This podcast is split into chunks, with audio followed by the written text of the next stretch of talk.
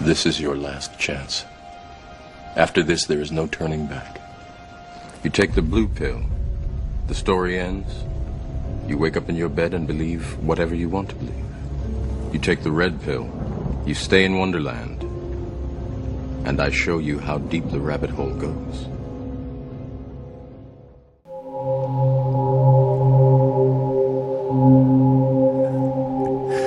Igual me da risa ponerle la Fer esta música que parece de.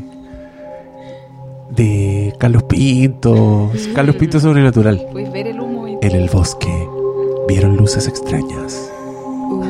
nada hacía presagiar. Me encantan esas historias. Me encanta. mejor. La promo de Carlos Pinto ahora que te mira al- a los ojos, mira a la cámara y dice, Oh. el asesino podría ser incluso tú. ¡Oh! ¡Yo! ¿Yo? ¡Conche tu madre! Y ahí uno va al baño y se mira como de reojo así. ¿Qué estás tramando? no confío en ti. Bueno, queridos auditores, quiero contarles que eh, en esta oportunidad soy el meramente el anfitrión, porque esta conversación va a ser dominada por estas dos luminarias que tengo aquí. Eh, Fer, ¿cómo estás? Hola, re bien, contentísima de volver. Contentísima de volver. Sí, vi mucho entusiasmo en el grupo de WhatsApp. Eso está bien. Esto significa que echaban de menos los micrófonos.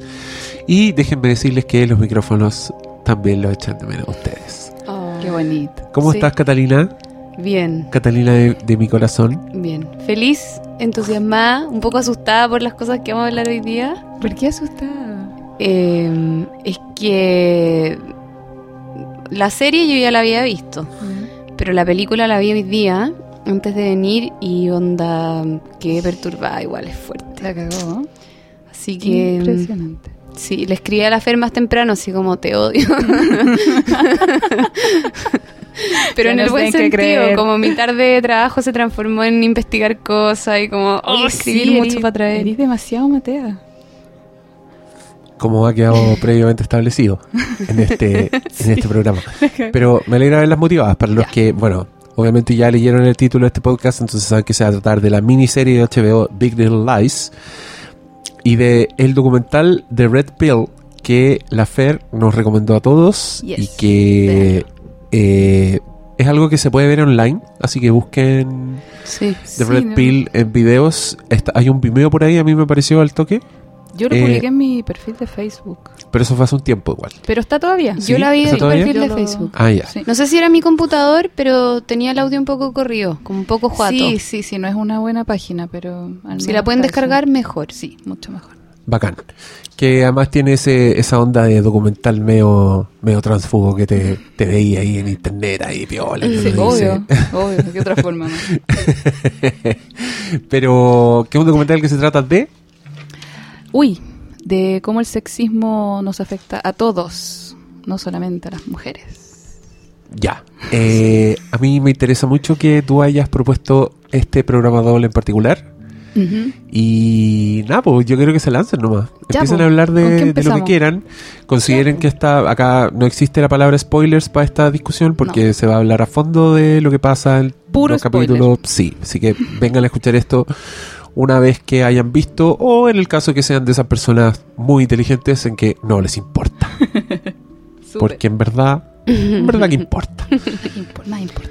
Al No contrario, quizá, quizás no están ni ahí con ver Big Little Lies y ahora van a escuchar de qué se trata y qué pasa al final y van a decir, ah, la voy a ver y la van a ver y la van a encontrar igual de buena que si no hubiera sabido. Sí, así que Eh, relajen la vena. Ese es uno de los mensajes del capítulo de hoy. Ahora. Ah, ya, adelante. Adelante, miedo. adelante estudios. Ok, ok. No, yo necesitaba esa instrucción, gracias. Hay miedo acá, hay miedo. sí, sí, hay tensión. ¿Qué, qué, pero qué, insisto, ¿qué te da miedo? Eh, no, eh, pensaba hacerle caso al Diego y partir hablando, o sea, elegir de qué hablar primero. Y hablar del documental. ah, buena. Eh, decir que, bueno, se trata de una actriz sí, que se transforma en documentalista porque se da cuenta que siempre ha sido como, objetivizada. claro, como casteada en la rubia, mm, que asesinable, de hecho, que muere, sí. Sí. Eh, wow. Y luego se transforma ella en, en documentalista porque quiere hablar de las cosas que en verdad le interesa decir y poner en el mundo, que está bonita esa explicación. Y se topa buscando como el tema para su próximo documental, que ya nos reímos un poco porque era como agotó los niños huérfanos africanos, agotó como las abuelitas muriendo en los hogares, como que le gusta. Ay, pero es- su cruzada. Sí, está bien, está bien. Ahora encuentra, eh, ella se declara feminista y encuentra un blog, Mm. como una página, eh, como que se declara como defensora de los derechos de los hombres Sí. Y en la que hay mensajes muy violentos, ¿no? O sea, claro, si lees el, el blog, eh, te das cuenta que la mayoría de esos mensajes son un poco, o sea, no sé la mayoría, pero varios son como respuestas a otros escritos, sí, como Que yo igual quiero hablar más como- adelante como de cómo el tema, eh, como un poco del odio, siento que es Sí. lo que amarra de alguna manera estas dos cosas. Mm. Es como, siento que no es, o sea, el, el- el mensaje se confunde porque nos apuramos demasiado en sacar conclusiones. Eh, Como siempre lo como hacemos. siempre lo los hacemos. humanos. Y estuve pensando mucho viendo esta película como en el bien y el mal. Como lo importante que como que es para cada uno definir lo que es bueno y lo que es malo y parece que predicarlo, ¿cachai? Y como estamos todos medio gritando, como eso te pelaba el cable hace un rato con el inconsciente colectivo, como que siento que... Pero ¿por qué creéis que nos ponemos a gritarnos entre nosotros? ¿De qué, qué- qué- ¿Por qué nos molesta tanto el bus de la libertad? Mm, sí, es, sí, po. ¿Por qué necesitamos O, o necesitamos, que creo que igual tenemos que hablar de Tita y mi su polola. Sí, o sea, ca- cabe, cabe mucho y además he tenido muchas ganas de hablarlo contigo. Ya, dale. Eh, a propósito de, claro, como la respuesta violenta, ¿no? Como que la- muchos comentarios que le dejaron en Facebook a su chica eran como, vamos a matar a este weón. Onda, déjame los cinco minutos y lo dejo sin cabeza. Como, buena, como cómo eso va a ser la respuesta. O sea, ¿cachai? Que estáis haciendo lo mismo, que estáis Exacto. criticando, porque es más válido que le vaya a pegar a un hombre. Ya, po. Ya, Red Pill. buena. Red Pill. ¿Cómo llegaste tú a ella? ¿Cómo llegué a Red Pill? Eh, nada, eh, una de las páginas de Facebook que tengo que habla de muchos temas de psicología eh, se llama La venganza de Hipatia, para quien la quiera buscar. Es muy buena, a mí me gusta. Eh, pu- lo publicó con el título Queridas locas del coño, tenemos que hablar. Wow. ¿Hay que echar las locas del coño? ¿No? feministas radicales.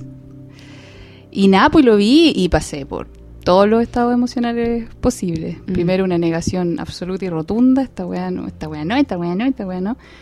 Bueno, es que podemos seguir capaz explicando, Ya, como que porfa. ella se topa con un... Con esta página, Con A esta Voice página. for Men. Y busca al fundador de la página, ¿no? Que se llama Warren Farrell. No, era el ¿No? Paul Elam. Ah, Warren Farrell es otro loco que empezó siendo feminista y después ahora cambió su discurso Ah, y es rechazado en todas partes. ¿Que era el profesor que ella entrevistaba? Sí. Ya. Eh, Paul Elam es el, Es el- como el, el ya. creador de, de la página. Em, Que y- Elam es como male al revés. Ah, y hacían esa asociación como Sí, como, coincidencia. eh, no lo creo. Sí. ¿Coincidencia? Ajá, sí. Puedes tener ese apellido. La vida existe la coincidencia, ¿qué tanto? Em, bueno, él en el fondo reúne a un grupo de hombres em, que se declaran discriminados por la sociedad y como Oprimidos. oprimidos, eh, que defienden distintas causas. Em, al principio, yo estoy de acuerdo contigo, como que al principio me sentí súper atacada. sí, po. Y dije como, aparte que encuentro que ella organiza bien el documental, porque al principio uno se siente atacado, o sea, decís como... mm, Es que ella lo organiza desde su postura feminista. O Sí, sea, sí, sí. yo sentí que el documental me habló a mí todo el rato. Totalmente. Ella se encargaba de irme explicando y guiando por su camino. De hecho hace un video, como un video De blog, como un diario así de sus apreciaciones, entonces... En verdad está bueno el documental además porque es fácil, es como súper clarito. Sí. Em, Entendible. Y cuando uno empieza como a...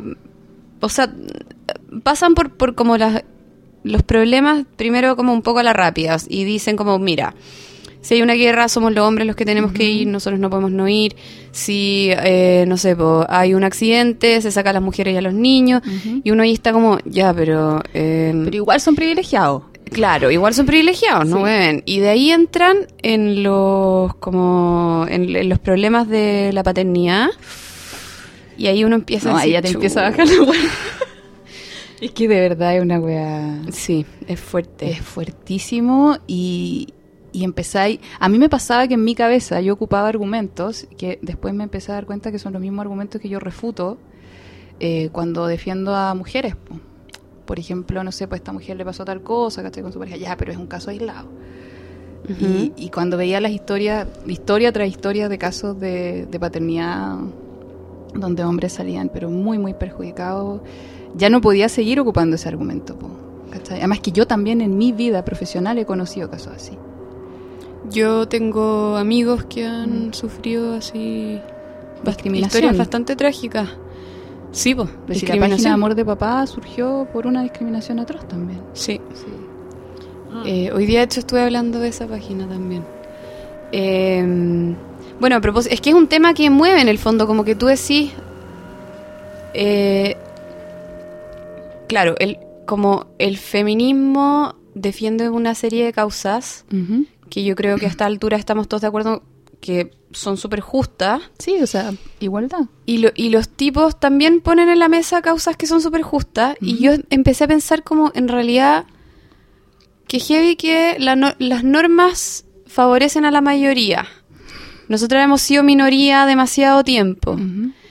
Pero hay leyes en que los hombres son completamente minoría. Y están parándose desde ahí a decir como, oye, pucha, ¿cachai? Que lata ser minoría. Y nosotros como, da, onda. Sí, po, o sea, por favor, cuando hay el Día del Hombre, todos los días son del hombre. Exacto, como que saltan... A mí, a mí me chocó como que al principio dicen algo así, un- uno de los gallos dice algo así como, ¿por qué si los hombres tienen todo el poder no pueden hablar de los problemas que tienen? Sí. Y eso yo lo he visto mucho. Yo misma creo que he sido como quien les ha dicho, ya, pero no, mentira. Eso, no, eso no es tan importante. Nosotras Mm. sufrimos más. Sí, pues si yo era feminista, feminista. Y después como que me fui suavizando y ahora es como... A mí me gustaba considerar el feminismo como un movimiento que buscaba la igualdad de oportunidades, derechos de género, de cada género. eh, y me gustaba que los hombres se sintieran parte de un movimiento con nombre femenino, así como nosotras nos tenemos que sentir parte de Un, no- un mundo con un nombres mundo- masculinos. Exacto. Mm. Pero claro, viendo esto igual empecé a pensar, pucha, ¿qué tan, qué tan igualitario es el feminismo actual? El de tercera, cuarta, quinta, sexta ola ya... Sí. ¿Para dónde nos fuimos? Sí. Porque si veis la- los primeros atisbos de feminismo cuando surgió el movimiento, buscaba igualdad de derechos. Eso buscábamos. Pero ahora, claro, el movimiento pendular se fue para el otro lado, lo que encuentro que es normal en los procesos de cambio. Y creo que sí estamos como en el otro extremo. O sea, a los hombres ya no se les permite hablar de la opresión de la que son víctimas. Y ellos mismos no son conscientes muchas veces de eso. Eh, Eh, to- totalmente. Sí, cuando yo he visto hombres maltratados por sus parejas, cuesta primero que... Que es ot- otro tema al que se habla en el Sí, documental, porque en el fondo dicen así, solo para hacer el paréntesis, dicen que los casos de violencia eh, son casi iguales.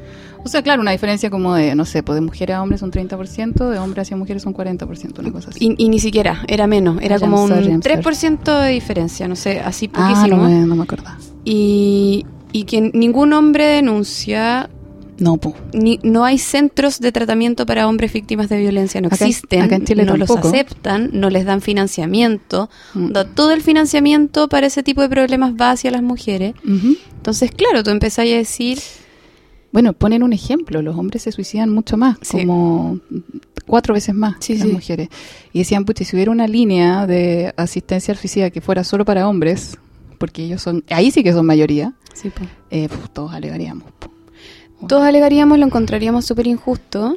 En cambio, con lo del maltrato de pareja, de mujeres hacia hombres, Nadie no, cuestiona que todos los centros estén dedicados a las mujeres. nadie. Y ellos re- siguen recibiendo burlas y, Mm. y humillaciones por ser víctimas de violencia.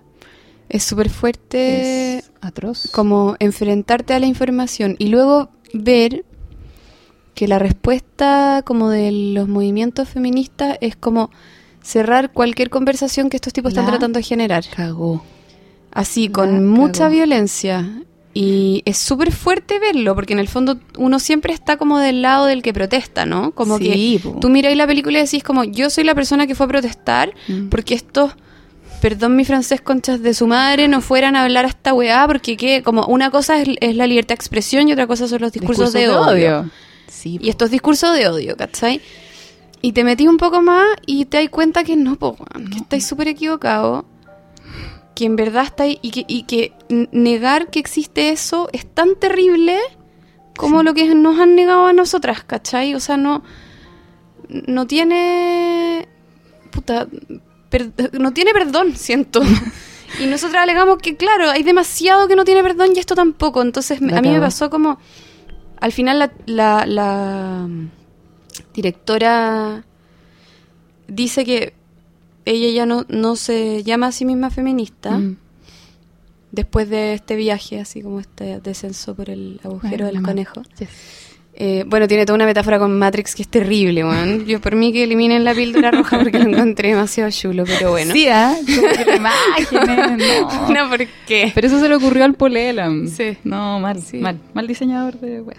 No, como... Aparte es muy de secta, como típico que los líderes de secta están obsesionados como... Nosotros tenemos la verdad. Claro, como con alguna película y como... mm, como me acuerdo Antares de la Luz haber leído el libro, ¿tú lo leíste? No. Que está obsesionado con la serie 24, Ah. que él creía que era como la reencarnación de Jack Bauer y hacía que los miembros de su secta vieran como en ayahuasca, todos los pelados así ya para la cagá, Ay, viendo pobre. 24 y pensando que ellos eran como encarnaciones de esos Che. personajes. Maravilloso. Bueno, Ah, a, eso me, me llevó esta cosa de la Matrix, pero, pero no tiene nada que ver, perdón. No, simplemente es la idea de salir de lo. Ay, ¿cómo? De lo convencional, de lo que creemos. Claro, la- es, la, es la en Matrix em, Morpheus le, le muestra como le, le ofrece dos pastillas a Neo y la píldora roja es la entrada a o sea, es la salida de la Matrix, es que te desenchufen y darte cuenta, como mirar desde lejos y entender cómo, cómo funcionaba el mundo en el que tú estabas inserto y qué tan cómodo y calentito te tenía. sí, Entonces a eso se refieren. como ver la realidad. Y una realidad súper incómoda. Sí. Después está lo de las Bring Back Our Girls, la campaña Oh. nigeriana que movió a todo el mundo. Que la tipa te, te cuenta que en Nigeria matan sobre todo hombres Sí, y nadie y nadie se escandaliza. se escandaliza. No, tampoco se cuando matan hombres tampoco se identifica el No, género, gente. solo cuando matan mujeres, cuando matan hombres es gente. Es muy fuerte, es que es muy fuerte lo que hace. Onda, yo no digo como no- porque una cosa no quita a la otra. Esa es la obviamente. cuestión. Sí. O sea, no es que una pelea le tenga que ganar a la otra, no que es estamos lo que- negando que... las mujeres también sufrimos opresión por los roles de género. En para ningún- nada, En ningún momento. para nada, pero Y ellos tampoco lo niegan. No, no, no, No, si eso es interesante igual, Sí. pero en el fondo, y hay una parte del documental que me encantó, que dice como, en algún momento, la, como la lucha feminista giró desde el capitalismo hacia el patriarcado. Mm. Cambió esos términos, ¿cachai? Y yo siempre he tenido la idea de que como mi, mi problema con el feminismo es, es la parte capitalista del asunto.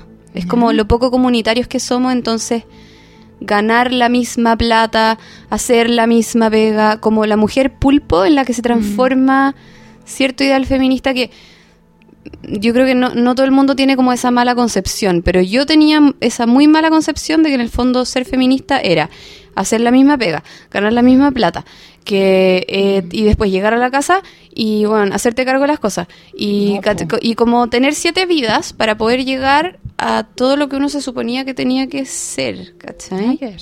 y nada que ver y siento que esa es un poco la concepción e- ese es un poco el problema como que le pone el capitalismo encima a los roles de género ¿cachai? En otras sociedades, ¿tú piensas que no hay roles de género? Ponte tú en las comunistas, las sociales. no yo creo que en todas yo solamente veo de, de todas maneras Mm.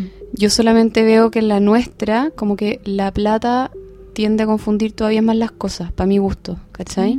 La plata y el sistema como productivo en general, las cosas, eh, y, y lo poco comunitarios que somos, ¿cachai? Lo poco generosos que somos, como la idea de que la pareja es una cuestión cerrada, que uno no le cuenta las cosas al otro, como la, la propiedad privada, sí, la privacidad.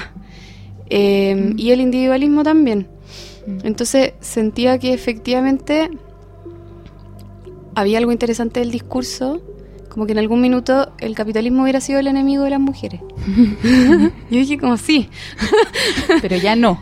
pero ya no, ahora es el patriarcado. Ahora es el patriarcado, que es malo. Y mm, igual en la película varias chicas y que apoyan este movimiento eh, como defensa de los hombres, igual hablan em, como de la, de la idea, como de la confusión entre el patriarcado y los hombres. Claro. Como si ese hombre que tenéis delante y al que estáis insultando hubiera inventado Mm. eh, la norma que a ti te molesta, ¿no? Como que Es que existe la idea de que ellos crearon todas las normas Sí, en su beneficio. Y me gusta mucho la parte donde explican eso, de que no es que el patriarcado haya provocado lo- este tema de la rigidización de los roles de género, es que la rigidización de los roles de género y el sexismo es el que provoca este sistema patriarcal, en donde es el hombre el encargado de todo lo externo, de la pega, del gobierno, de, Sí. de todo lo que está de fuera la producción de la y la mujer producción. de la reproducción. Buena, Súmate. sí, sí, sí, y la mujer de todo lo que tiene que ver con el hogar, con la crianza, con la reproducción. Y ellos están, y ellos también, claro, empezaron a, a- a dar ejemplos, ponte tú, un hombre que trabaja muchas horas al día o, o en, algún, en un puesto muy demandante, pierde calidad de vida, pierde poder. O sea, si tú estás a cargo de cinco personas, no tenés el poder de decirle que no a tu jefe. Mm. O sea, ¿de qué privilegio me están hablando? ¿De qué, por qué ellos van a ser opresores? Ellos están tan oprimidos como nosotras. Sí. Y ahí yo a ver, a ver, a ver. lo que pasa es que mm, siento que ahí hay un juego de victimización Oh. que me molesta un poco porque siento que es como o no sé, en mi caso a mí me llegó menos porque siento que está más desactualizado con el mundo como es ahora. Yo siento que las mujeres trabajamos mucho Ah, tenés para conseguir la mitad de la plata, entonces Mm. ya estáis estáis manejando un taxi, que es el ejemplo que pone Ah. un tipo que maneja un taxi para poder Mm. darle de comer a su familia, sacar adelante a su hijo. Como que ahí ellos se atrapan en el río- en el rol del proveedor. Y yo siento que nosotras hemos pedido Mm.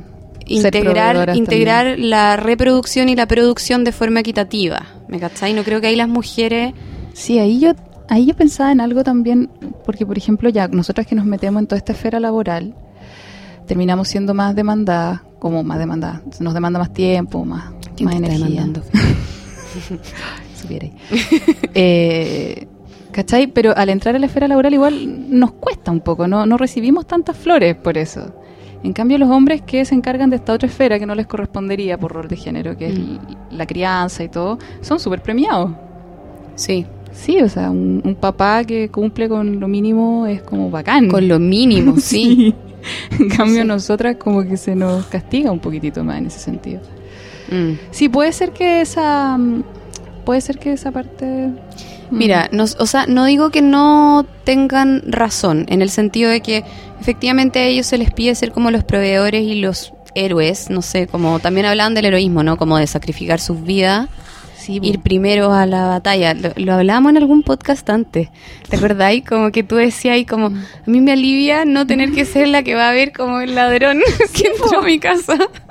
Yo nunca lo había como entendido hasta hoy día cuando en verdad escuché esto del documental, que los tipos dicen, "Weón, a ti. De hecho hay una entrevista a la, a la Hillary Clinton Mm. en que le dicen, ya, el ejército está diciendo que queríamos enlistar mujeres y hombres, ¿tú qué opinas? Y ella como, mm, mm, mm, No eh, sé. bueno, no, no sé, o sea... Pero yo que- ahí, yo, yo estoy segura que lo dijo porque se puede echar encima a los grupos feministas. Por supuesto. No porque opine... Sí, no dijo. sé. Yo, yo también creo que. O sea, ahí ella obviamente dio una respuesta amarilla para no quedar mal con nadie, pues, pero Mm. ¿Qué es lo que tien- Tiene que hacer. tiende a hacer el político entrevistado, digamos? Mm, Por supuesto. pero.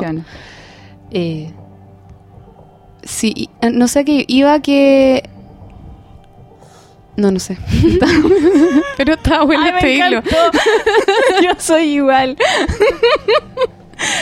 No, Perdón, espérate. estaban hablando de, de Por igual, favor. igual les da tranquilidad no ser la que tienen que ver que está el ladrón en la casa. Buena, buena.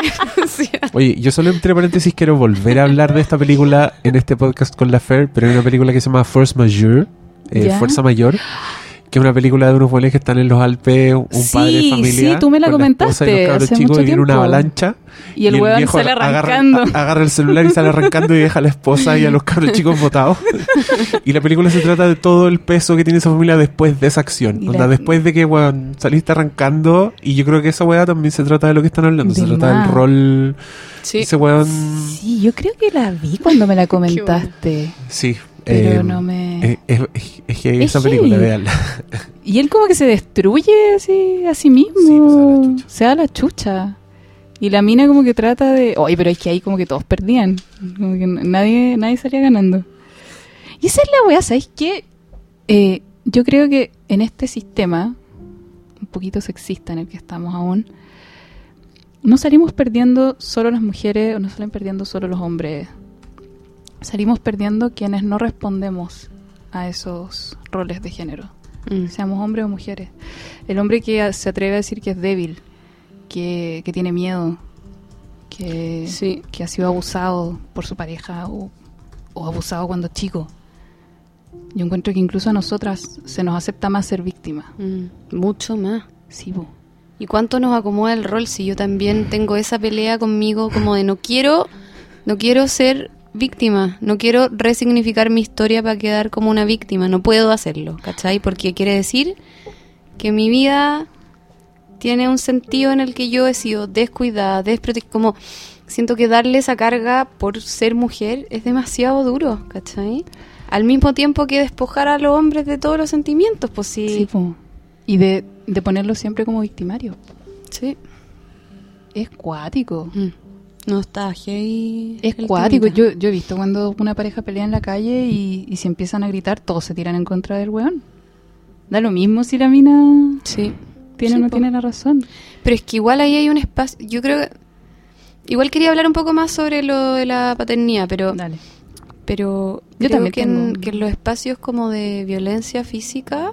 ¿Mm? Sí que. mm, bueno, es un mundo, a mi parecer, igual más inexplorado.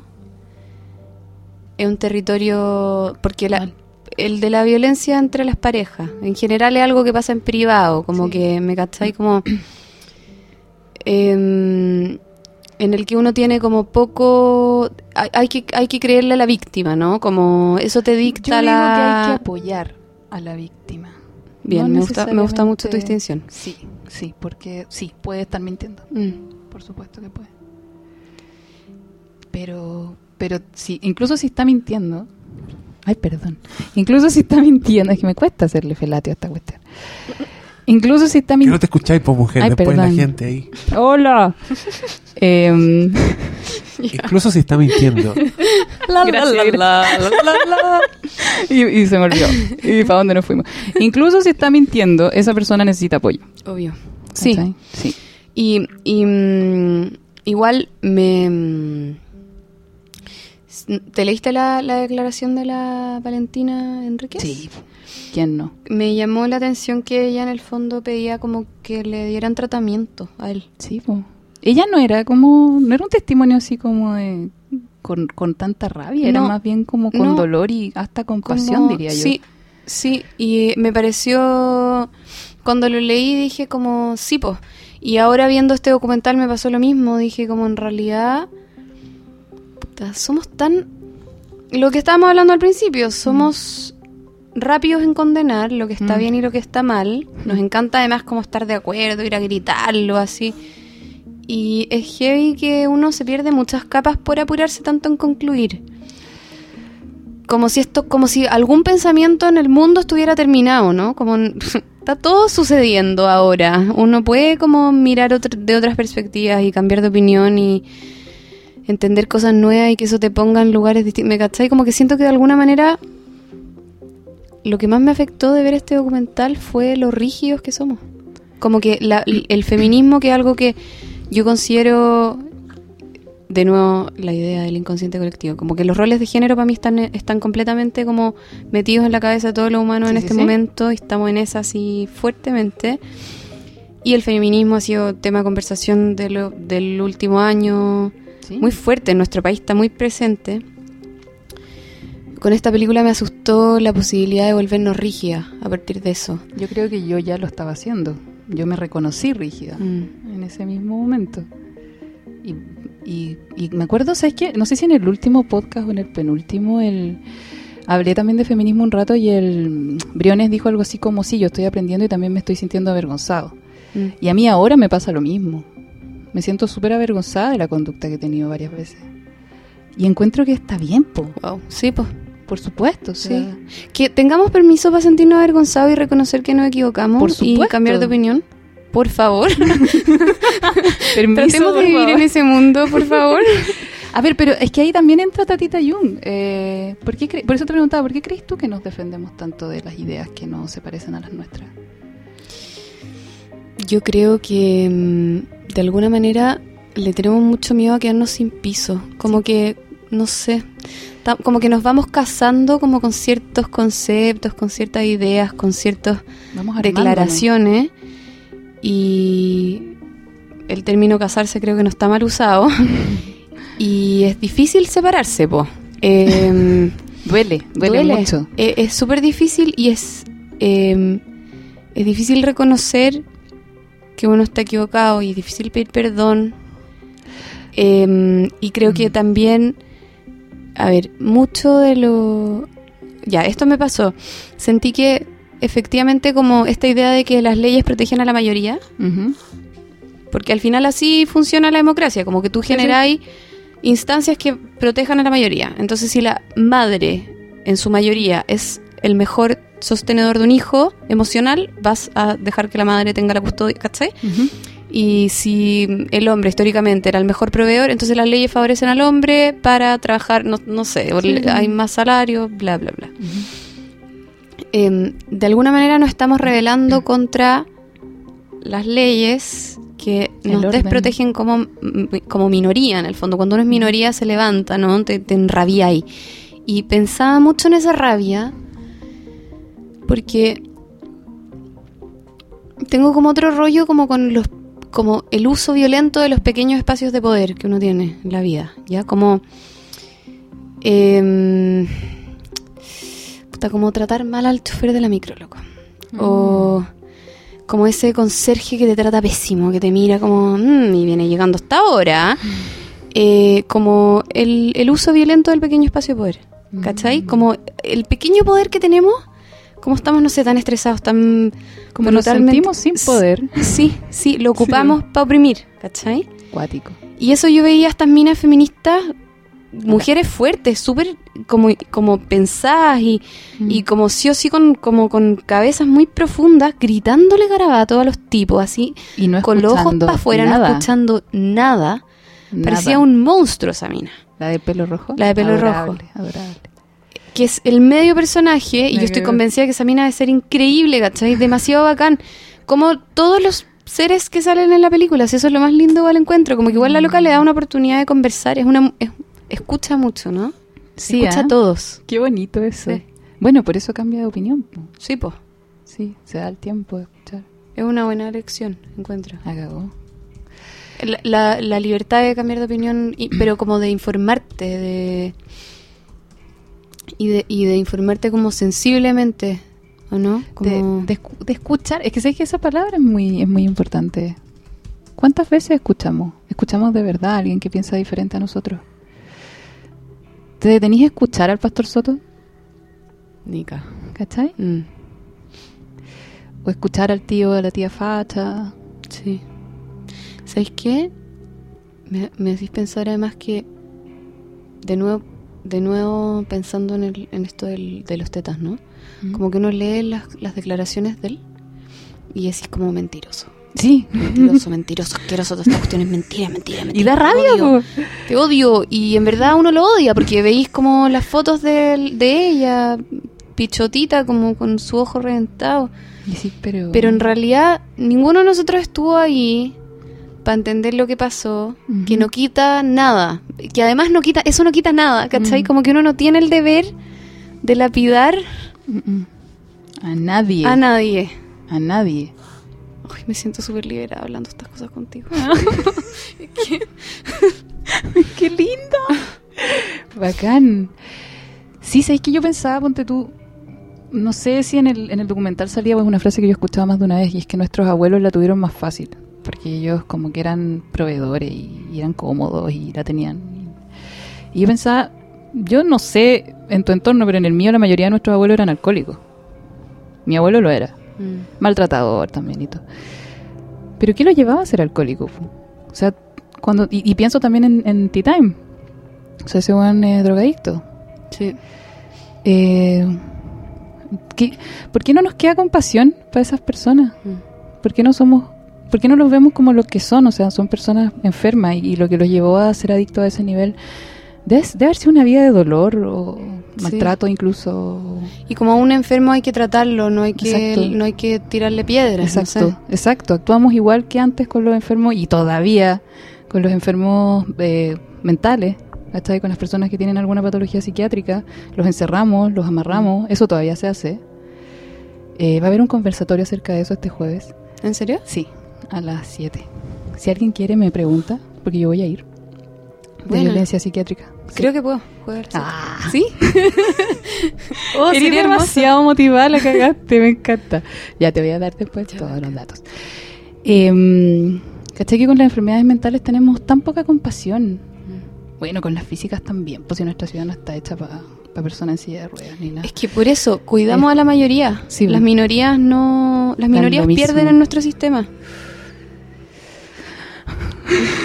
y ahí es, es fuerte porque ahí están las marchas y los gritos y las protestas y está súper bien, pues como No, súper. no es rico ser minoría, no es rico no ser visto, pero nos pasa a todos, como eso es lo que dice esta película en el fondo. Es que sabes que hasta, sí, yo hasta me, me empecé a cuestionar las otras mayorías, como que tú podés ser parte, yo igual me considero, no sé, pues privilegiada en ciertos aspectos, el, no sé, el intelectual, tengo estudios, ¿cachai? Sí. etcétera. Eh, y, y también, no sé, pues, de la gente que tiene plata, etcétera.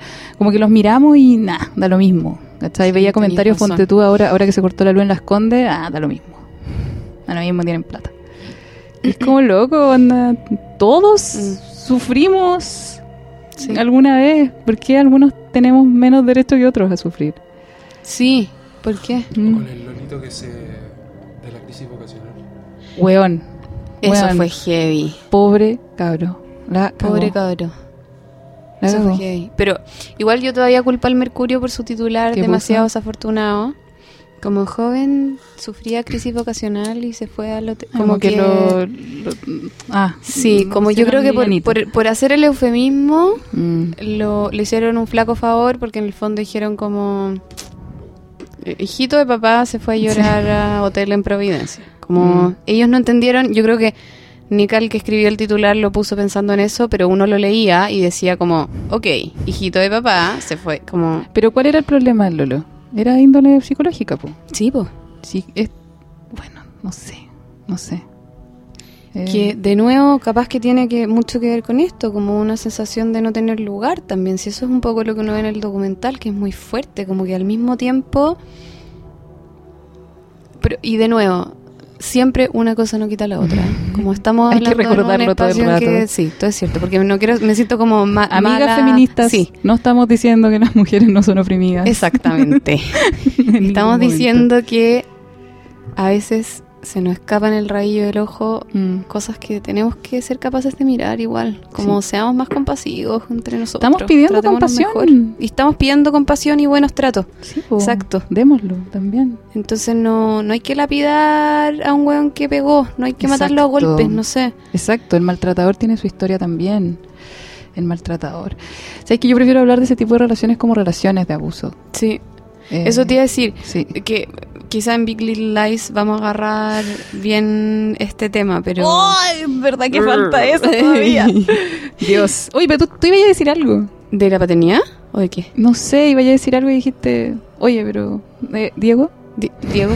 Pucha, el Diego No, está en otra cagamos. Diego ya no nos está pescando. Oh, se perdió. Perdonen, perdonen por la idea que no terminé. Es que no, iba- creo que no. Ah, creo ¿no? que está Me diciendo lo imaginé que... nomás. Porque está ahí como diciendo algo y dijiste ya, pero de nuevo, no crean que estamos diciendo Ah. que las mujeres no. Es verdad. Mañana, cuando yo escuche esto, voy a tener mucha caña moral. Perdonen por no tener la mente bien Perdonen por no ser perfecta. Perdonen por no tener buena memoria.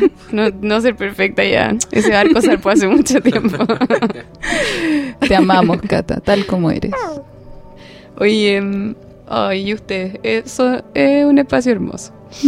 Oye, mm, em, quería decir que están riendo porque puedes, estoy Cata. fucsia.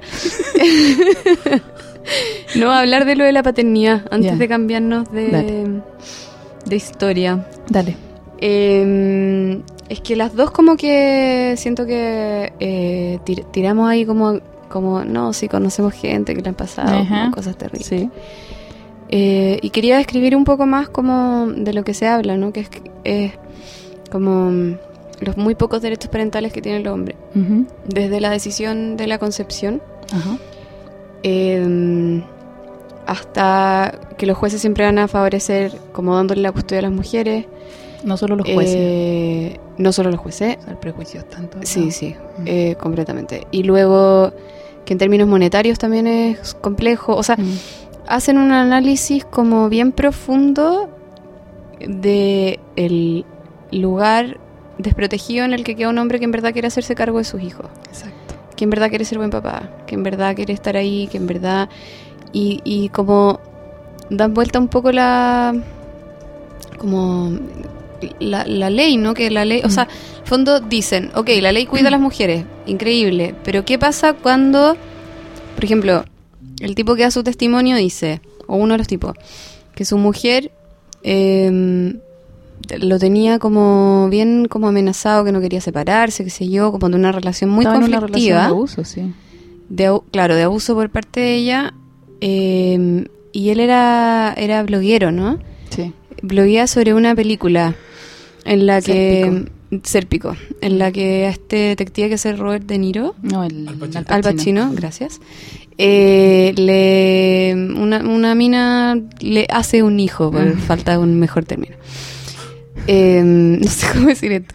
Eh, y la, su mujer leyó este artículo, Mm. habló con una amiga y le dijo yo le voy a hacer lo Esta mismo. Mm. Lo hizo, se separaron, él luchó muchos años por tener la custodia mientras tenía a su hijo como en tiempo compartido, ¿no? Sí. Y lo, lo poquito que podía verlo se da cuenta que su mujer lo estaba engordando. Eh, la mujer era obesa y el hijo comía chatarra con ella. Era, es un niño chico, te muestran fotos, no sé, un niño 10, 5 12 años, Ah, bueno. sí, 10, pero 12 está- años después los videos, Mm. así mórbido, Gordito. ¿cachai? Como que él decía, cada vez que yo lo mando donde la mamá, Está más flaco. más flaco y yo soy el papá malo porque conmigo come sano y lo saco a pasear y que haga ejercicio y ella solo lo hace ver película y comen pollo frito Em, Y él lo hacía, o sea, él, él se empezó a pesar para que su hijo lo, lo imitara. exacto Entonces tenía registro del tenía peso. registro del peso y mm, después de muchas como batallas con, con su ex mujer que claramente lo detestaba el tipo al final dice que se rindió Ah, bueno, pero es que ahí cuando lo pesaba y todo, la a lo que llegó el Ah. juez fue a prohibirle que lo pesara. sí Mm, Claro, cuando él le dijo al Mm. juez, mira, esto está pasando, mm. mi hijo engorda, y él fue a Sí. decirlo, el juez le dijo, deja de pesarlo. Sí, pues, le ordenaron que no lo podía pesar más. Yo he visto casos así. Yo he visto un, uno de mis pacientes que estaba luchando también por la custodia de sus dos hijos. eh, me mostró los informes psicológicos que le habían hecho a ambos, a él y a ella. Y el sesgo que estaba hecho por mi colega era evidente. O sea, los dos contaban su historia, pero la forma de narrar la historia de ella era asumiendo que todo era verdad. Onda, que mi paciente la había gorreado, que había pasado esto, que había pasado lo otro, lo otro. Pero el informe hecho, eh, el informe de mi paciente decía, él dice que tal cosa. Mm. Según él, él asegura que. Y ella salió sin ningún diagnóstico, onda muy sana, y él con un trastorno narcisista. Wow. ¿Por qué? Porque él defendía su postura. Son, ¿Cachai? sí. Siento que estamos hablando de puras cosas que son como tu palabra contra la mía, Y sí, pum. en que no nos damos cuenta cómo quedamos nosotras protegidas así. A mí me da la sensación Disculpa. No, no, pero digo, es que como en otros espacios los hombres no van a ser puestos en duda, nunca, ¿cachai? Siento que también las mujeres escuchando esto vamos a reaccionar un poco, vamos a decir como, bueno, pero es que tu paciente seguramente, porque ella probable, ¿cachai? Sí, pues sí. O sea, también como que uno lo tiene dentro como a punto de saltar, ¿no? como, oye, pero... Sí, eh, bueno, esto lo decía la Lola en el documental, de que tú veis que está el otro género defendiendo, como diciendo nosotros nos oprimen, y tú tenías ese impulso de decir, pero nosotros también, Sí, a mí también. Sí. No, no me no me engañen aquí con que con que ustedes sufren más. Y, a- y sí, pues, y a mí más. O sea, si también eso Sí, es lo- a como mí más. Los grupos como feministas que aparecen en la película, en el fondo el argumento es Bueno, yo después de- a mí mucho más. Tú, o sea, Sí. no, no weís, ¿cachai? Como... Es que yo también me di cuenta como de la, de la visión que yo tenía antes cuando ahora hablé con una amiga muy cercana mía que también es feminista como yo lo era. Y conversamos, ya todavía no he visto el documental, pero conversamos del tema y yo como que le, le planteaba mis nuevos pensamientos y me decía, a ver, pero es que no podemos partir de la premisa de que estamos en igualdad de condiciones, de que hay un empate. No. O sea, y yo, me, yo creo que hasta mencioné esa weá en algún momento hablando contigo. Sí. Como de que nosotras somos menos privilegiadas y si alguien quiere discutir eso, yo no estoy dispuesta a discutirlo. Ujú. ¡Weón! Sí. ¡Péguenme una cachetada! Sí. ¡Qué atroz! ¿Cómo Me voy a acuerdo- ser me tan soberbia, weón? Sí, no, no, esa weá no, no, mentira. Somos menos privilegiadas y cállense. Sí. Y vi la misma actitud de mi amiga y fue como, oh, weón, qué, qué, qué, qué, fuerte. Y, y qué, mm, qué inexacto es el total, ¿cachai? La fucking ley, weón, que se supone que nos cuida a todos, pero no es verdad, ¿cachai? Como qué inexacto es el total. Es brígido. Hacer una declaración así de grande. La cagó, weón. Esto es la verdad. Mm. Yo la tengo, yo la sé. Eso, eso a mí siempre me ha pasado, es como, ¿cómo en ese saco meto a mis amigos, a mi papá, a los hombres de los que estaba enamorada, a, weón, a todos los hombres que amo, que son muchos? ¿Cómo meto en este saco, cachai? Como privilegiado. ¿sí? Sí, de abuso, de no darse cuenta, de ceguera, de, ¿cachai? Como una cuestión como... Y yo soy víctima de Siempre. todos ustedes, miren. Weón. Es súper fuerte.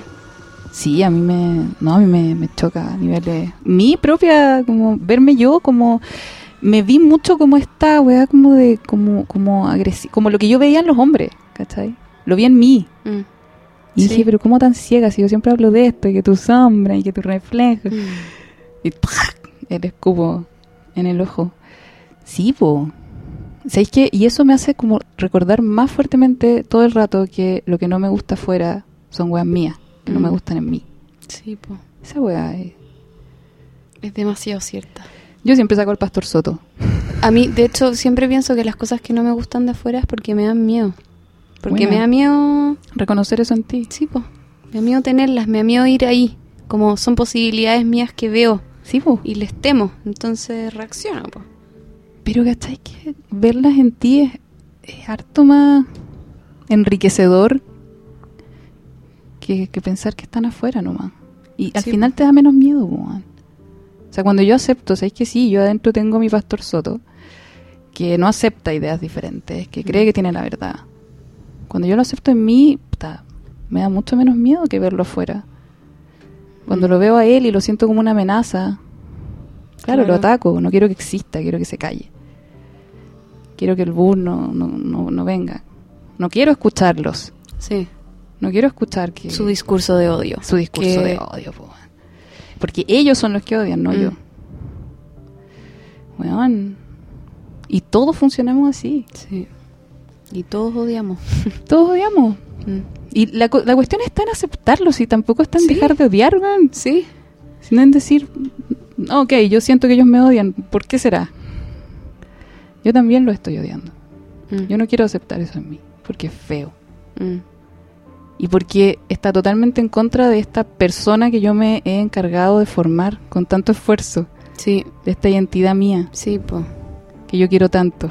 Pero claro, como que veis esa- ese reflejo de pedir tolerancia a golpe, pedir tolerancia a grito, pedir tolerancia bien tirando piedra, afecta mucho porque decís como, uff, Pero ¿cachai que ahí hace ese ejercicio? po? Como chucha, lo veo afuera, Mm. me afecta, eso está en mí, mm, esa inconsecuencia está en mí. la, la- sí, se pone a llorar, le da una crisis con esto, donde encuentra que es muy terrible ¿De quién estás hablando? de la mina del documental. Ah, sí, po. Sí, po.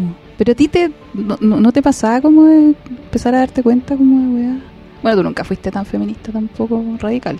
Eh, no, No. me, de, de- como que vuelvo a la, a la problemática que siempre me ha pasado, que siento que a- apoyando un montón de las causas eh, no soy capaz de resignificar mi historia como víctima, que sé que no es Mm. como me falta estudiar demasiado, sé que lo que estoy diciendo es como probablemente ignorante y me disculpo, pero pero siempre he sentido eso como y, y que el documental lo, lo dice un poco, como la, eso, como el, el- el patriarcado no es igual a los hombres, no es igual Mm. a todos los hombres. Eh, efectivamente, creo que, que las mujeres tenemos que dejar de ser cosificadas.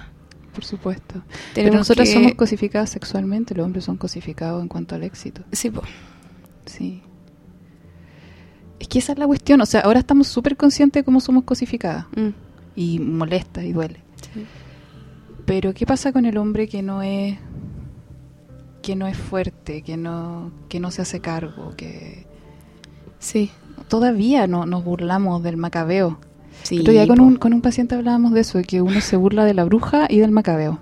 Mm. ¿Por qué? Porque a las mujeres no nos está permitido enojarnos y a los hombres no les está permitido ser débiles y sumisos. Y qué terrible, pues, que un hombre que, que respeta, que escucha, que es comprensivo, que te dice que sí, que te acoge, ese hombre es ridiculizado. Sí, po. Y ese hombre también puede caer en, en interacciones de abuso, en relaciones de abuso. Y no va a recibir ayuda. Eh, es muy... Sí, es muy importante, siento, como empezar a ser más preciso. ¿En qué sentido? Como sacar todas las cosas del mismo saco, pues como empezar a distinguir si al final como lo que nos permite la información y, y nuestra inteligencia que la procesa es tener más distinciones. Mm. Siento que esa herramienta me dio esta película, como que me ayuda a distinguir, ¿cachai? Eh, y una vez que sé distinguir, no puedo seguir diciendo que todo es lo mismo. No. Es que nada es así. o sea, tú, no- tú no podías Hablemos de escalas de grises, digamos, como no Sí. existe el bien y el mal. Exacto. No existe el bien y el mal. No podemos seguir actuando así, como... Mm. Existen las relaciones, como la interacción de movimientos, de humanos, de grupos humanos, de parejas, de, ¿cachai? De, de géneros distintos, como Mm. todo es producto de una interacción, está todo vivo además, estamos cambiándolo, como que es imposible mirarlo con rigidez, por eso como que bueno empezar a tener más conceptos, más distinciones, más posibilidades de pff, diferenciar, Por supuesto. para poder pedir perdón, dar las gracias. ya me fui demasiado en lo profundo. Y, y decir permiso. Voten por mí. Cata Trump. Tiene mi voto, Cata. Creo que yo creo que hablé más o menos de todo lo que quería hablar de, de Red Pill. Podríamos. Sí, yo quiero decirles que llevan 50 minutos de programa Ave María Purísima. Mm. y todavía no entran a Big Little Lies. Ave María. Ya, déjame. Estamos las dos leyendo nuestros apuntes. Sí, sí. Em, Lo siento. en este momento de silencio. Esto debería ser video, ¿viste? Para que nos vieran aquí. Ah, Sí, a mí solo me queda una anotación que dice que, que lo decía en el documental, que decía, las leyes más que leyes son hábitos. Y me encantó. Ah, buena. Y los hábitos se pueden cambiar.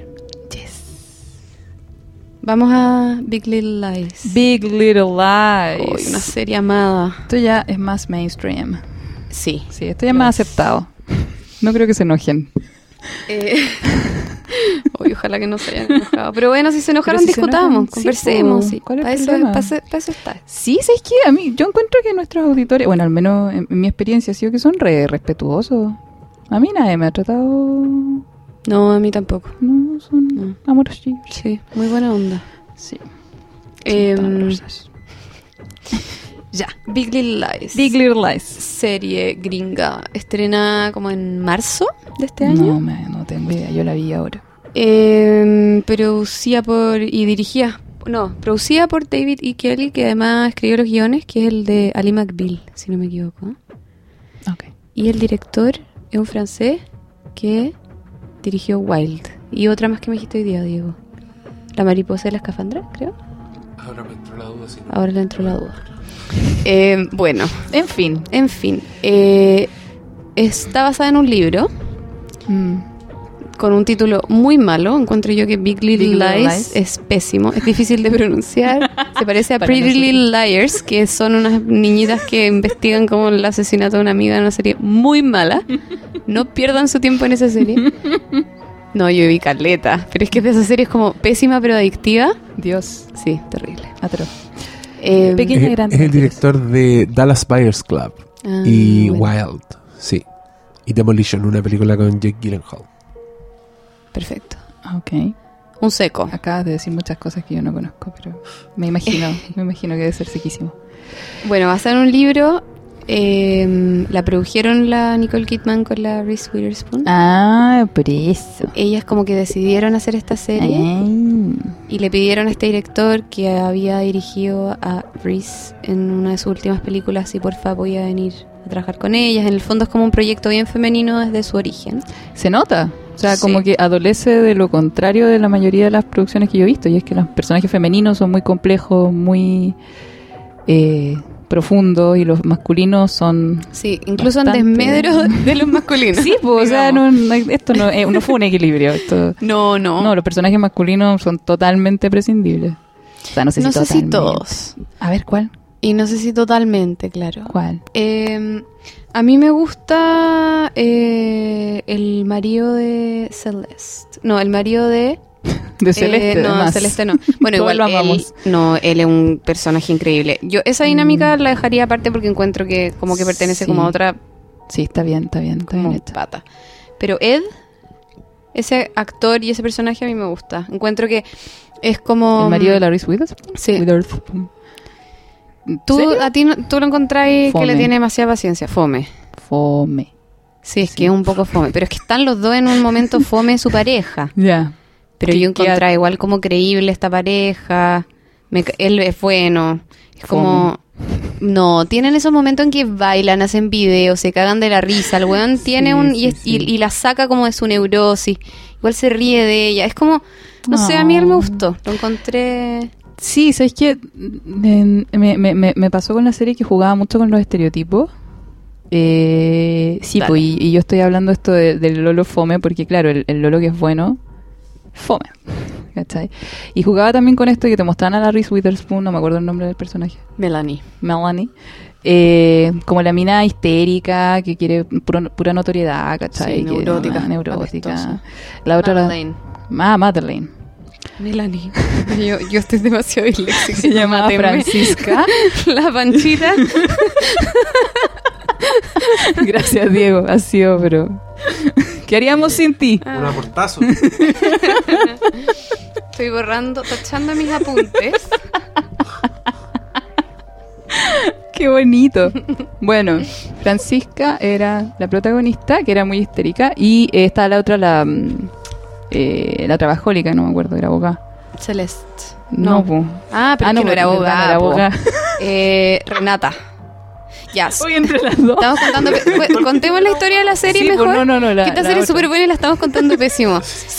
Eh, Porfa, Cata, por favor. Em, Sálvanos. En el primer día de clases, como el día de orientación del primero básico de un colegio como bien pituco de Monterrey, una ciudad en la costa de Estados Unidos, eh, cinco madres se encuentran yendo a dejar a sus hijos al colegio.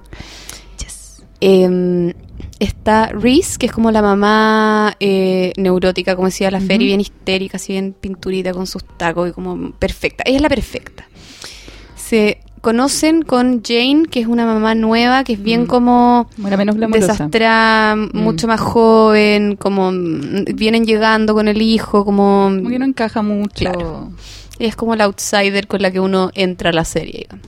Ya. Después está Nicole Kidman, que se llama Celeste, ella es una mamá Perfecto. como stay at home mom, Yes. que se queda en la casa y cría sus gemelos perfectitos que son iguales al actor. onda, filo. Es que onda ese casting. Eh, está Bonnie, que es la mm, Zoe Grates, mi hijita rica, que es la segunda esposa del ex de Reese. Entonces ahí hay como un conflicto. Ah. Y está Renata, que es como la mamá que trabaja, que todas las otras la miran feo, Mm. Que no es abogada. que no es abogada y está como en una, es como, es CEO, claro, está en unas mesas como directorio, Ah, ya, ahora se ya. metió en la de PayPal y dice como, ay, me metí a PayPal, estoy loca, o sea, te juro que no sé cómo lo voy a hacer. Que Monterrey está en California, cerca de Silicon Valley, entonces Ah. todos como unos millonarios culiados. así. Son muy millonarios, Pero mucho. No piola, esta cuestión no es piola. Eh, menos Jane, que no sabemos cómo cree estar su hijo que va en ese colegio, pero filo. Una beca. de La incoherencia ignoremos. Eh, Oye, sí, ¿ah? pero ya, no importa. Bueno, no- la cosa es que en eso. este primer día eh, van a buscar a los hijos al colegio y sale una niñita que es la hija de esta CEO de la mamá que trabaja y sale con una marca morada en su cuello, Mm. como que alguien la ahorcó. Y la profesora, que es bastante poco pedagógica, diría yo, la agarra y le dice como, eh, ya, apunta a quién fue. Y la niñita apunta al hijo de Jane, que es como esta mamá nueva, que se llama Siggy. Qué lindo. ¿Cómo se llama? Siggy, por Siggy Ah, Stardust. por Le pone por-. David Bowie. pe- te pegaste con el micrófono. Siempre me pego. Viste, por eso me carga hablar aquí. En fin. Eh. Bueno, entonces, una vez acusado el niño, obviamente empieza un conflicto entre estas madres, Mm. lo que empieza como a develar, básicamente como la competencia Mm. como desenfrenada entre las mujeres, el bullying como Y que- la... Y, bueno, el bullying entre niños y, la, y, y el bullying entre, entre adultos. Y, y está matizado por estos comentarios de la gente allegada, cercana a estas personas, que todos piensan que, o sea, sa- todos piensan lo peor de cada una, todos piensan los estereotipos de cada una. Exacto.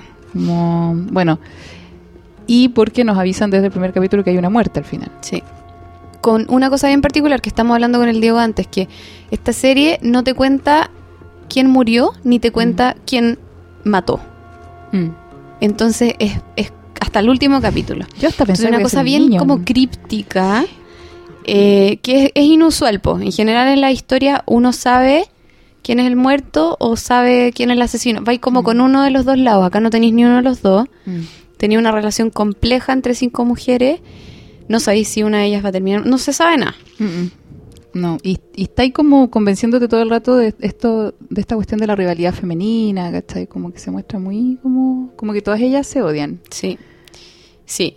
Hay, hay, y las que son amigas, también este es una amistad tensa porque siempre en- es como la, la delgada línea entre lo privado y lo público y estas son mujeres que esconden mucho su privacidad, ¿no? Como su intimidad.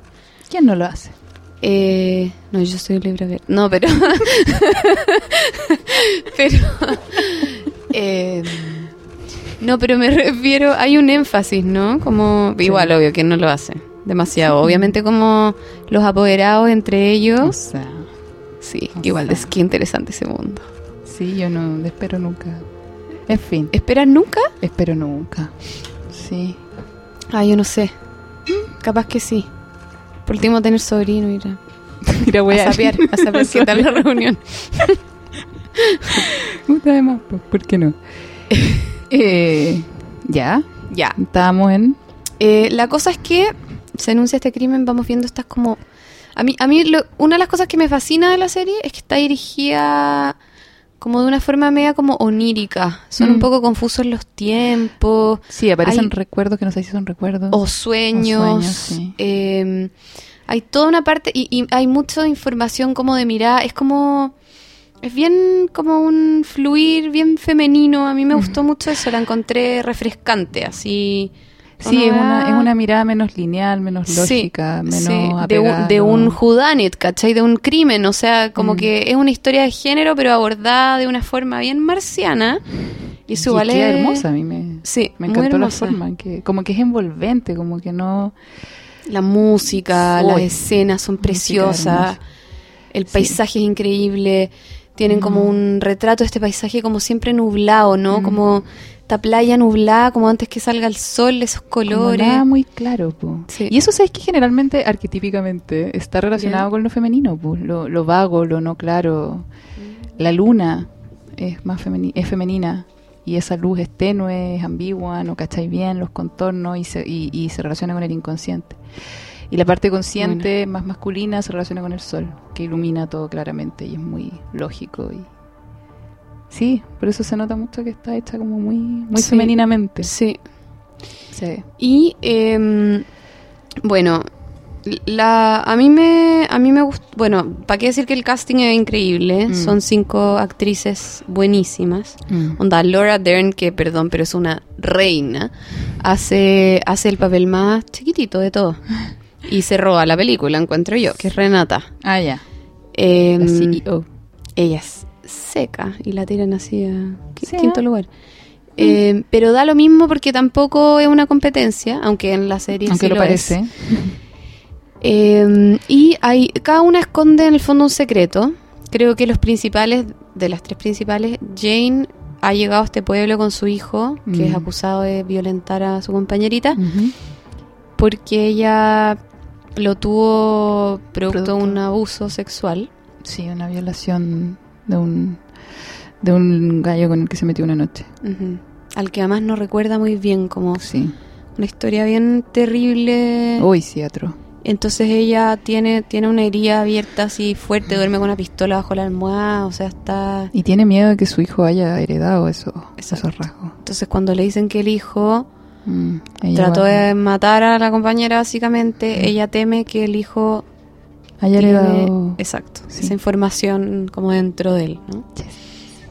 Después está Melanie, que es... Me- Madeleine. por la re... Madeleine. Francisca, Francisca. Ok.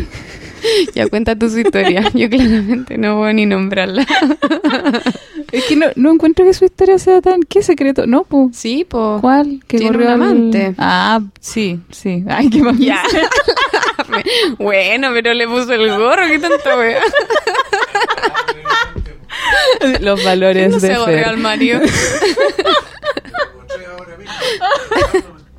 Es que yo estoy, a favor de las relaciones abiertas. la El rollo de ella es el menos terrible, El menos digámoslo. terrible, o sea. pero igual ella está enrollada y tiene una hija adolescente Ah, sí, que ahí hay que la odia y más. decidirse a vivir con el papá y la esposa nueva del papá Uf, que mm, es perfecta, es perfecto, es insoportablemente odiable. La profesora de yoga hermosa. Zoe Kravitz, ya no puede más.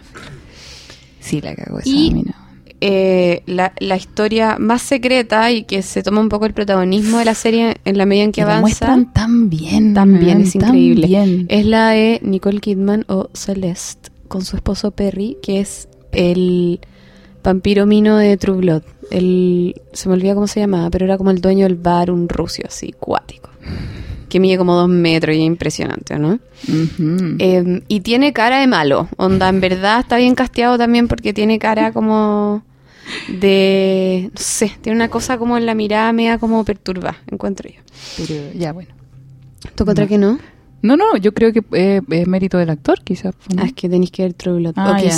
quizá. Ahí es como sé. el rey de los malos en True Blood y. uh, da miedo. Bueno, acá también. Eh, ellos tienen dos hijos. La- las minas copuchentas que entrevistan en todos los capítulos dicen como él es mucho menor que ella. Hay minos copuchentos también, ¿eh? En el. Sí, sí, sí. Sí. Pero es que me acuerdo que era una la que decía, oye. ¿cómo lo habrá hecho? Oh, sí, como debe estar en la cama esa mujer. Exacto. Eh, Sí, po. Entonces te muestran esta- a estos dos como una pareja perfecta, donde todo funciona maravillosamente y tú como que te lo vas creyendo, hasta que empiezan a aparecer cosas medias perturbadoras, mm, como esa escena de sexo en el segundo capítulo, no sé en qué capítulo es, pero que es muy, muy incómoda, donde es una especie de violación, donde ella no se ve disfrutando, mm. sin embargo actúan como, como si no fuera nuevo. Sí. Y eso ya es un poquito perturbador. Después ella queda con moretones. Yo igual hasta, hasta ese momento yo como que me resistía a pensar como que era una relación así abusiva. Yo pensaba como, oh, qué mal que pasó eso, pero qué lindo Mm. que van a terapia. Pero no, están yendo a terapia de nuevo. Sí, y ella, te van dando pedacitos de información, ¿no? Ella era una abogada Mm, seca que renunció a la pega sí. para cuidar a los hijos. Él es un tipo igual inseguro, algunas Muy, cosas muy que ella le dice, como que se va revelando en el fondo como este juego como de roles muy Mm. privado que tienen entre los dos y que Sí. es muy enfermo y muy perturbador. Y que es muy común. ¿Sí? Sí. Yo, ¿sabéis qué? A mí generalmente me pasa cuando veo psicólogos en películas y en series que digo, oye, ni cagando le habría dicho esa weá. que, que, que wea más ordinaria. Y acá no. ¿Sabéis qué? La- las preguntas, los comentarios que hacía la psicóloga para mí eran, oh, sí, sí, Mm. todo el rato. Sí, dile eso. Mm. Y más. Como que encontré, y sí, pues, y eso pasa.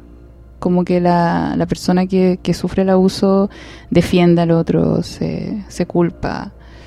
Eh, eso es súper, es súper común. Mm. Tienen una cosa como particular en la dinámica que es que eh, en general cuando tiran él termina pegándole, ¿no? O empieza pegándole. O empieza pegando. Claro, como los golpes terminan en sexo o cuando están tirando él se pone violento. Sí. Eh, ella en su discurso además también se declara violenta y como comparte la culpa. En el fondo no quiere reconocer, ella no le reconoce a ni una de las amigas, a nadie, lo, y, y a la terapeuta tampoco. O sea, Le dice, sí, somos los dos Sí. violentos, no es que él sea violento. sí. Y queremos dejar como salir de esta dinámica que es de los Mm. dos, ¿no? Como que se hace súper cargo de su parte, pero de una forma... Es que no se está haciendo cargo de su parte, porque A ver, hacerse cargo de su parte sería reconocer que ella está perpetuando este, este círculo de violencia con su rol de víctima. claro. Eso es hacerse cargo, como... como porque el, el decir no, si yo también soy victimaria, esa es mentira. A no ser que realmente lo sea, que también pasa en relaciones abusivas. Pero acá no, pues. No. O sea, ella, y más, la psicóloga en un momento le dice, porque ella le dice, ay, pues yo igual como que le hablo fuerte o lo, lo insulto, o igual le, como que igual, igual le, como Mm. que le, le tiraba a pegar. Y la psicóloga le dice, ya, pero en respuesta, ya, entonces no, pues, Mm. Tenéis que reconocer el rol que estáis jugando, pues, ¿cachai? Em, Las escenas son brigias, te muestran... Sí, es que, es que las Igual actuaciones- de una forma, como, como que no es morbosa, yo siento la serie. ¿eh? No, no, no, no. Eh, no es como 13 Reasons Why No, que... no la vi. No la vi al final con tanto comentario. Pero yo creo que hay una serie que, de todas maneras, por, por comentar sobre un tema, ocupa el morbo, digamos, como un... No, acá no, no.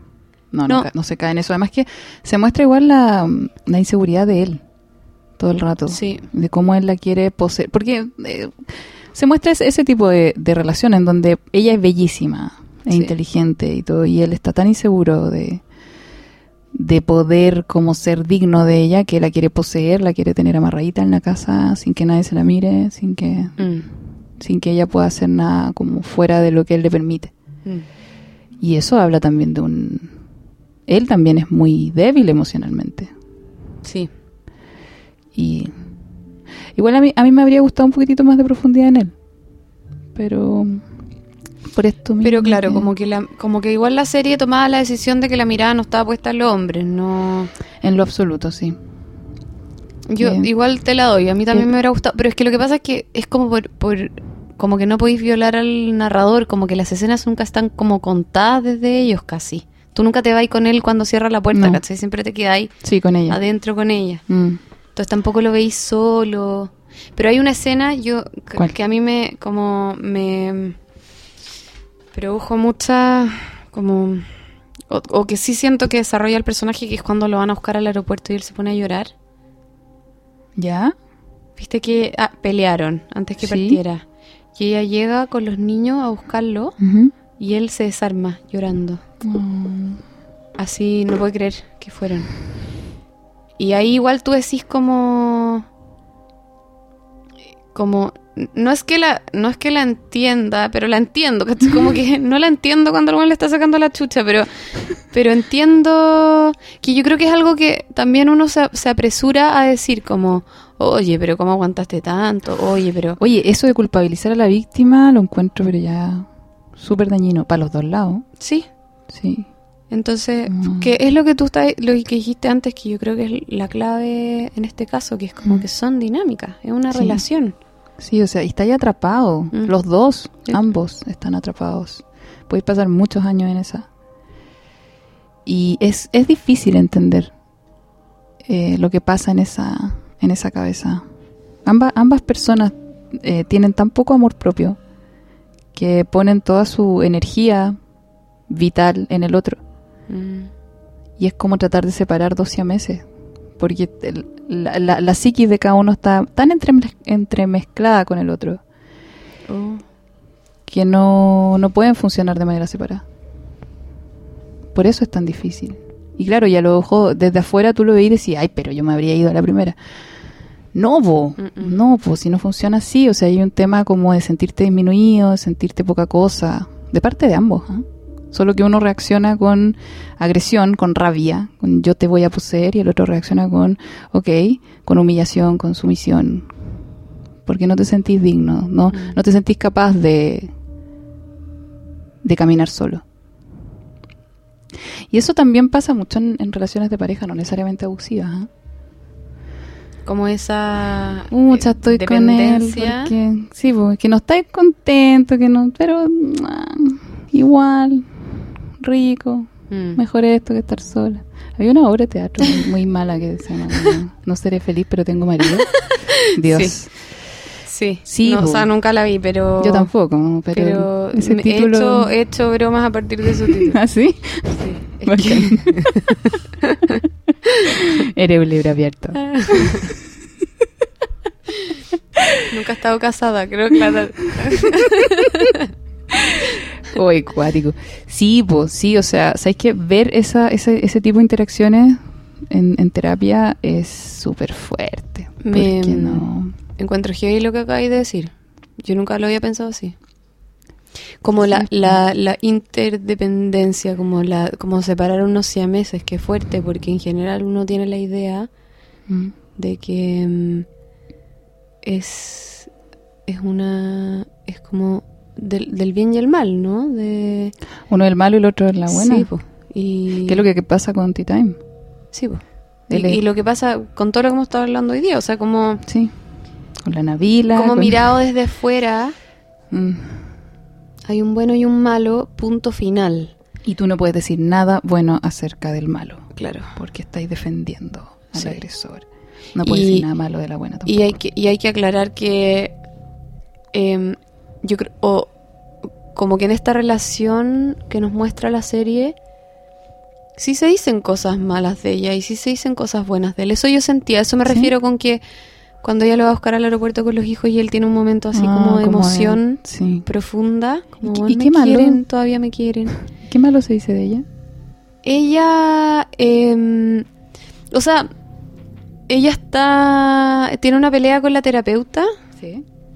En que la terapeuta como la confronta a sus lados malos y ella reacciona igual como violentamente, ¿cachai? A eso voy, no es que la serie eh, discursee al respecto, simplemente te muestra ambas facetas, ¿cachai? Mm. Te muestra una mina que se da cuenta de lo que pasa y que después no se da cuenta y lo justifica Mm. y lo defiende a él y dice, súper buen papá, le dice la terapeuta, cállate, súper buen papá, mis hijos están muy bien, no te metas en nuestra vida, ¿cachai? Entonces, en ese sentido no me refiero como, como quizá, eso no es que ella sea mala o no es que él sea bueno, pero es como Mm. que son seres vivos, digamos, son... Exacto. Defendiéndose. Y, eh, no, yo iba a que mm, eh, me- me gusta eso en mostrar como la dinámica, porque creo que, o sea, yo nunca había visto una dinámica de pareja ¿Abusiva? as- abusiva así, tratada de esta manera. Siento que hay que rescatar la mirada de la serie, es una Mm. mirada que te hace preguntarte muchas cosas. Es violento, no es, no es fácil de ver para nada, Mm. pero abre preguntas como que... mm, No sé, sentí que está... Es que te muestra, la- la Nicole Kidman te muestra la mirada de la víctima tan claramente, tan como ella defiende la relación en la que está metida, mm, como no se siente capaz de salir. Em, De hecho, cuando decirse, decide salirse, es porque cacha que su hijo era Mm. el que está haciendo maltratando. Mm. a la niñita. Y que además la tenía amenazada. Sí. Y que por eso muerte. ella apuntó a otro compañero. Mm. Hay un detalle ahí cuando apunta al, al Sigui y es que la profesora le dice, es este niño y era un cabro más morenito que estaba parado al lado. Sí. En fin. No, tiene, igual tiene hartos detalles, tiene Mm. humor la serie, es Sí. igual es... Sí, sí, tampoco. es- Sí, es que nos vamos. Oye, qué, qué intensas nos pusimos hoy día. Bueno, yo generalmente me pongo intensa, no, no lo puedo evitar. Eh, pero No, sí, es que me estaba acordando este tema. Pero es que estos temas son súper intensos. Y ha estado intenso el último tiempo. Ha estado fuerte. ¿Qué cosa? ¿El tema del género? Sí. Me cagó. Y el tema de la violencia de género, no solo el tema del género, la violencia de género este último Uy, día ha estado muy fuerte.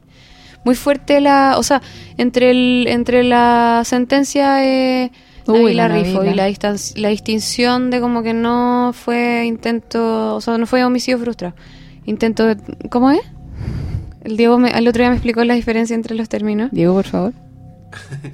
No, pues era que no fue intento de homicidio, ese fue como el, el veredicto. Yo te decía que uno de los locos que había votado a favor de eso explicaba que, claro, las leyes tienen que ser para todos. Ya. Entonces, eh, lo que estaba, habían votado en contra porque lo que, esto- lo que está mal es la figura del homicidio frustrado. ¿Cachai? Porque el límite es muy difícil de poner. Es una ley que es muy difícil, que es una agua que se tiene que ver caso a caso. ¿cachai? Entonces, según él, eh, tenía que ser homicidio concretado o u homicidio tentado. Esa era la figura, que es una figura distinta al lo- homicidio frustrado. No, no sé si lo expliqué bien, pero... Pero, ¿y qué sería el homicidio tentado? Tenta- es que es como el loco te da ejemplos como, por ejemplo, eh, ¿por qué no llevó a cabo todos los esfuerzos posibles para matar a la persona si realmente la quería matar? ¿Cachai? Yo creo que igual le llevó a cabo todo lo. Es que según ellos ¿qué no, faltó? Es que, ponte tú el loco te da el ejemplo que si tú dejas a una loca encerrada en un lugar aislado con la intención de que se muera de hambre, ¿cachai? Oh my god. Como que si así eso, en verdad no hiciste todos los esfuerzos por, por matarla y llegó un tercero y la salvó, ¿cachai? En ese caso es un homicidio tentado. Ok. Como que lo intentó hacer, pero, Pero no, no está hizo lejos todo de ser posible. frustrado, ¿cachai? El, el homicidio frustrado es como, para ellos, una figura mucho más poderosa, ¿cachai? Mucho más difícil de, de poner el límite. De más. Pero claro, ahí no está, no está- eh, como son leyes, los buenos están pensando como en todos, ¿cachai? No están Mm. pensando en este caso en particular. Y todos los que opinan están pensando en el caso particular, ¿cachai? Yo también Que pienso que, que, siempre hacemos. que te peguen con, con una piedra en la cabeza los también ojos. es homicidio, ¿cachai? Sí. Sí. El de los ojos no sé si tanto, porque esa weá es más... Saña. Creo que no sé, Ale- no sé qué tan mortal es. ¿cachai? Como quizás estoy hablando weas, pero no suena, o sea, en no es, en lo- Kill Bill, es más cruel que, claro, lo que había. Ah, ah, ahí no se muere. Ah, ¿viste? horror que Pero bueno, esa toda era, la esa era la, como la distinción, pero caché que la, la discusión igual como... Yo creo que tiene que ver con lo que decías tú antes, pues como que Mm. cuesta mucho, está todo muy radicalizado, Sí, como po. que el caso a caso no existe. Pero No, últimamente. la, la, la, cosa se radicaliza cuando no sabís mucho del tema, porque yo vi, ponte tú ya, comentarios de toda mi, mi timeline, eh, ah, mátenlo, mátenlo, Eh, pero ponte tú los abogados, vi una que decía, mira, yo no, no tengo todos los datos para poder opinar, así que no puedo decir nada, ¿cachai? No sé en qué se basaron. Y a mí también me pasa que como por ser psicóloga, como que ya, pues diagnostícate este, como lo hace la, la doctora Cordero, ponte tú. Uf. Y, y pucha, y cuando uno es, es como loco, no, pues no, no es tan fácil, no, no podí No, llegar y, no. y tirar así. Mi mamá igual pensaba que lo hablamos el fin de semana. Decía que mm, igual ella sentía que esto era como una em, una pisada fuerte del poder judicial. Ah, ¿por? Por decir que en verdad al final los que decían son ellos. O sea, le podemos quitar seis años, weón. Y como somos nosotros los que mandan al final. Porque hasta la presidenta dijo que no estaba de acuerdo con el fallo y ya está. Y ya no está Uy, por no sobre sé. las leyes, ¿cachai? Entonces, bueno, yo tampoco sé si sea cierto, pero me pareció Es interesante. que podemos su pensar tantas cosas. especulación. Está buena. Porque me gustan las conspiraciones. Entretenido. Entretenían la- las conspiraciones. Eh, Uy, ya, eh, Big Little Lies. sí, sí. Entonces, te llevan desde ahí, desde todo este, todo este- todo este tema de la rivalidad entre minas, los estereotipos y la cuestión, hasta el capítulo final, en donde En donde, en medio de una fiesta en que los hombres están vestidos de Elvis y las mujeres de Audrey Hepburn, eh, la, bueno, la Celeste, que es la Nicole Kidman, que es Mm. la mujer golpeada, ha tomado la decisión como no, como no tan segura de dejar a su marido. Ujú. Se arrendó un departamento, está como amoblándolo. No le ha dicho nada A nadie. a nadie, eh, excepto a su terapeuta. Y además Mm. la terapeuta le dice, eh, tú también, tú también eres culpable. Que me llamó la atención, que vimos recién el capítulo, pero se me acuerdo también. Ah, ya, bueno. Eh, no, es que, no, es que, no es que tenga tan buena memoria. Eh, le dice, tú también eres culpable y hay niños en tu casa. es que es verdad, Tenés que cuidar a los niños. Ándate de ahí. Onda, córtala. Esta cuestión es una dinámica. Pues esa es la cuestión. Si tú cuando estás con la víctima, tenés que hacerle entender que tú eres res- que esa víctima es responsable de la interacción que está viviendo. O sea, no, no eres una víctima así im- impasible. Claro, eso es lo que la mina le dice. Tus hijos Sí. son las víctimas. Mm. Córtala. Así, sal de ahí. Y, mm, y ella se va furiosa, le dice, a mis hijos nunca les ha pasado nada. Y ahí se junta con esta amiga y la Ah, amiga le y ahí dice, que que sí, le contó que él no era el, el bullying, el niño bullying, sino que es hijo de, hijo de hijo de mamá golpeada, el golpeador. exacto. Y ella ahí ya se da cuenta que no, No puede seguir no puede manteniendo seguir. esta situación.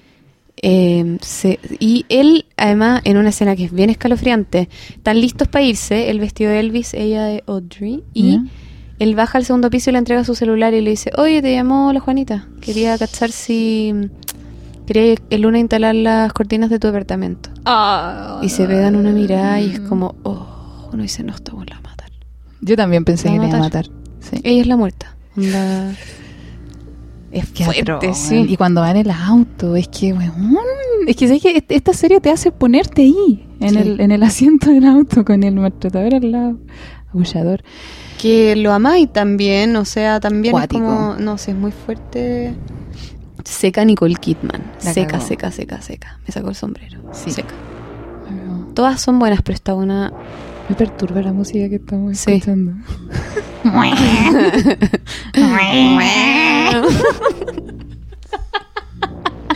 Ay. Llamo a la Sofía para que me aúlle. Sofi, porfi. Ya, pues entonces llegan a la fiesta, todo muy tenso, todo muy atroz. Eh, Sí, le van dando cierre como al resto de la historia y, Sí, y sí. por, por así como casualidades de la noche, entre mucho copete, Mm. ciertas culpas, enemistades, terminan las cinco chicas en una escalera. En el mismo, en, arriba. de No, una cuatro. escalera. Vamos a, A ver, contar el final. Está la Jane. Spoiler alert. Spoilers, spoilers. Está la Jane, la Francisca, La, la... Está también la, la CEO, la- ¿no? La sí, Renata. la Renata. La- está, le están pidiendo perdón porque... Ah, Y ella, claro. no, ella le está pidiendo Sí. perdón porque las, las acusó en el fondo y Sí, su hija, sí. el, el chico que le hacía bullying, no era el que ella pensaba. Y en esa situación llega eh, Él. Celeste corriendo, como medio, medio asustada, medio Mm. pidiéndoles ayuda, no sabemos bien qué. Él baja como buscándola y ahí Jane lo ve y, y lo reconoce. Sí. Y se da cuenta que él es el tipo que abusó de ella. Y el papá de su hijo. Un momento muy fuerte que además está contado hermosamente porque Hermoso. solo con miradas, Sí. Ni una palabra. nada. Ellas se miran entre ellas y saben perfecto qué está pasando. Y de ahí, eh, no sé, contamos más. Pero porque ya lo contamos, o sea, pues si esto es, Ya, esto es el reino final, del spoiler. Nada, pues, onda- bueno, después te llevan a, a la escena esa de la playa donde todo se arregló y tú, pero ya. Claro, están todas ¿Qué felices tomando solcito juntas. Sí, vaya, todo terminó bien, qué rico. Nada, pues después te muestran que eh, cuando se acerca la Celeste con el esposo, ¿cómo se llama el buen? ¿Perry? Eh, él empieza a golpearla, patearla en el suelo y desde lejos la Bonnie, Sí, la odiable, mira todo. la flexible. La flexible. Ay, sí, la flexible. Mira todo esto así horrorizada y. Y es ella la que en un momento empuja a este weón por la escalera. Y es, cae y se empala, no sé en dónde, Mm. pero un weón que ha hecho, Sí, hecho pebre, pico. como en unos materiales de construcción. Sí. y Los tubos. Y todas mienten. eh, para defender a, a Bonnie, para no culpar a nadie. Y acuerdan decir que el weón se cayó cuando le estaba pegando a la, a la Celeste. Entonces ya toda la historia de rivalidad y envidia y todo eso se profundiza con esta, Mm. esta capa de solidaridad que también tenemos las féminas. Sí. Yo tenía una, una, una paciente que atendí y me decía, mira, ella va en la universidad. Me decía, yo puedo ver a la buena que me cae más mal, ¿cachai? De toda la universidad, mi enemiga. Pero si esa buena viene, ¿cachai? A la mesa donde yo estoy comiendo y dice, oye, ¿alguien tiene toallita higiénica? Yo le voy a dar mi toalla higiénica, obvio. Mm. Y esa weá es... Yo no lo dudo. O sea, lo he hecho, lo haría, obvio. Obvio. Me ha pasado como de conocer minas que me caen pésimo y me entero, no sé, de que les pasó así una historia de abuso, ponte tú. Y para mí es como, Mm. o sea, es así, ¿cachai? Hay, hay compasión entre nosotras. Sí. Puede que haya envidia también, como en todos los humanos. Mm. Y eso me Y encantó. que haya competencia y sí, Y entre hombres también lo hay. como que, pe- pero me gusta como el grupo aislado de mujeres ¿Mm? porque creo que explora como mm, algo que uno seguro ha vivido, vivió en el colegio, Mm. que todas nos hemos hecho un poco a otras, ¿no? Y termina como hermanándolas a este grupo que es demasiado distinto. Eh, y como y como era medio imposible que se hicieran todas amigas, pero al final te lo creís completamente. Es como, sí, obvio que sí. Entonces, no sé, me gusta el viaje que hace, como de ser más compasiva entre nosotros, como de querernos mejor nomás, como de... Mm. Como eh, y- somos. y, me parece, y sí, sí, Porque ninguna se De hecho, transforma en... así como entre ellas hablan y una le dice a otra como, bueno, no eres perfecta, bienvenida al club. Sí. Sí, pues y toda, y, y la, la Madeleine no deja de ser histérica, la Renata no deja de ser trabajólica. Mm, eh, sí. Entonces, como, oye, sí, qué bonito. Mm. Aceptémonos, amémonos, chupémonos los cuerpos.